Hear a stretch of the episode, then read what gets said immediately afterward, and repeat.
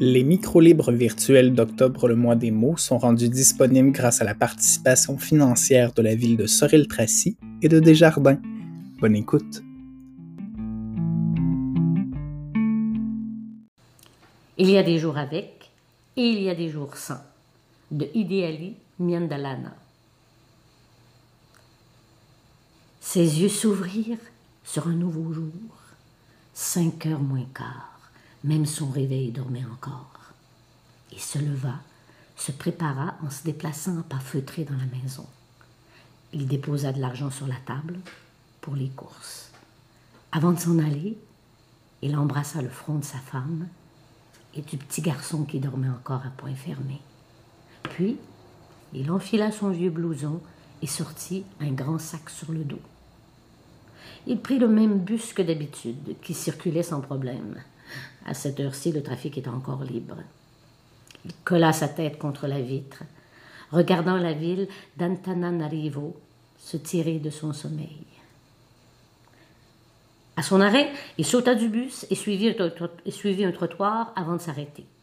Quelques marchands étaient déjà là, mais ouf, sa place habituelle n'avait pas encore été prise. C'est comme ça, quelques minutes de plus et il ne l'aurait pas eu. Il les salua avant de faire tomber son sac sur le trottoir et y déposa une nappe. Une nappe sur laquelle il étala un à un les livres qu'il fit sortir du sac. Puis, il s'assied sur ce dernier et attendit les potentiels clients tandis que la rue se remplissait peu à peu de personnes et de voitures. C'était un jour comme un autre dans la vie de Nari. Fali, lui, se réveilla en sursaut. Quelque chose faisait un vacarme monstre sur sa table de nuit son iPhone 12. Il vérifia qui était en train de l'appeler et vit qu'il s'agissait de la septième tentative de Minot à le joindre. Et il n'avait rien entendu. Les verres qu'il avait bu hier soir en boîte avaient eu raison de lui. Et se rendormir, il n'était pas du tout contre. Seulement, connaissant Minot, il savait qu'elle allait, qu'elle n'allait pas le laisser tranquille tant qu'elle ne parviendrait pas à lui parler. Il soupira avant de décrocher. Pourquoi tu m'as réveillé, Minot Te réveiller? s'écria la jeune femme horrifiée.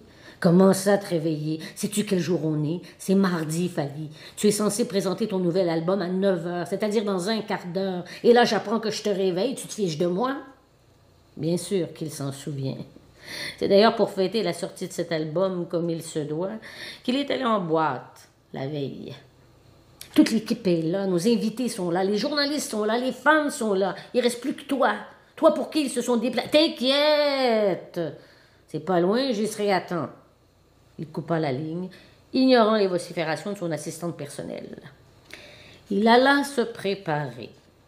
Il choisit un vêtement, qu'il n'avait pas encore porté, bien sûr, et alors qu'il coiffait ses beaux cheveux, son rêve ou son cauchemar, le cauchemar de cette nuit. Oui, son cauchemar lui revint. Son coiffeur avait massacré ses cheveux tellement qu'on avait dû lui raser le crâne. C'était horrible. Lui, chauve. Il en a la chair de poule rien que d'y penser. Il descend dans le garage et choisit une voiture. La pluie tape à l'œil. Il s'engage dans l'embouteillage, déjà dense à cette heure. Et d'ailleurs, d'ailleurs, quelle heure est-il?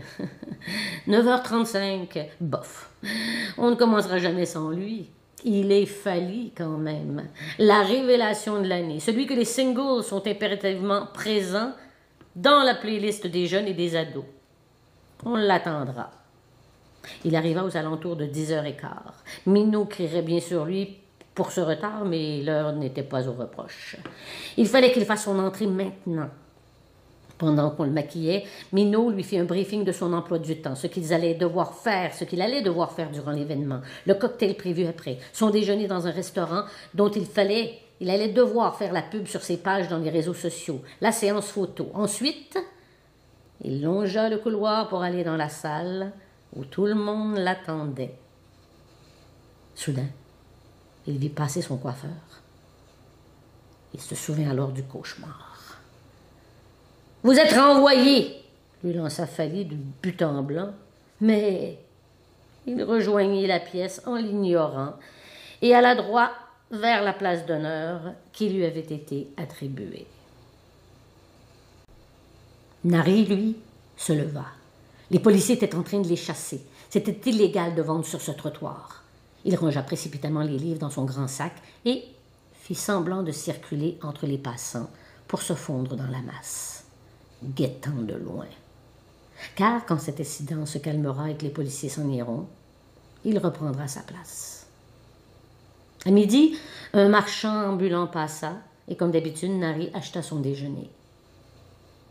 Il y a des jours sans et des jours où la chance lui sourit. Les amoureux des livres, les étudiants, les enseignants, certains étrangers, des simples curieux, ce sont ceux qui s'arrêtent pour jeter un coup d'œil à ces livres. Parfois, ils ne font que regarder. Parfois, ils sont tentés et ils achètent. Dire que c'est de leur décision que va dépendre si oui ou non il va ramener de quoi nourrir sa famille.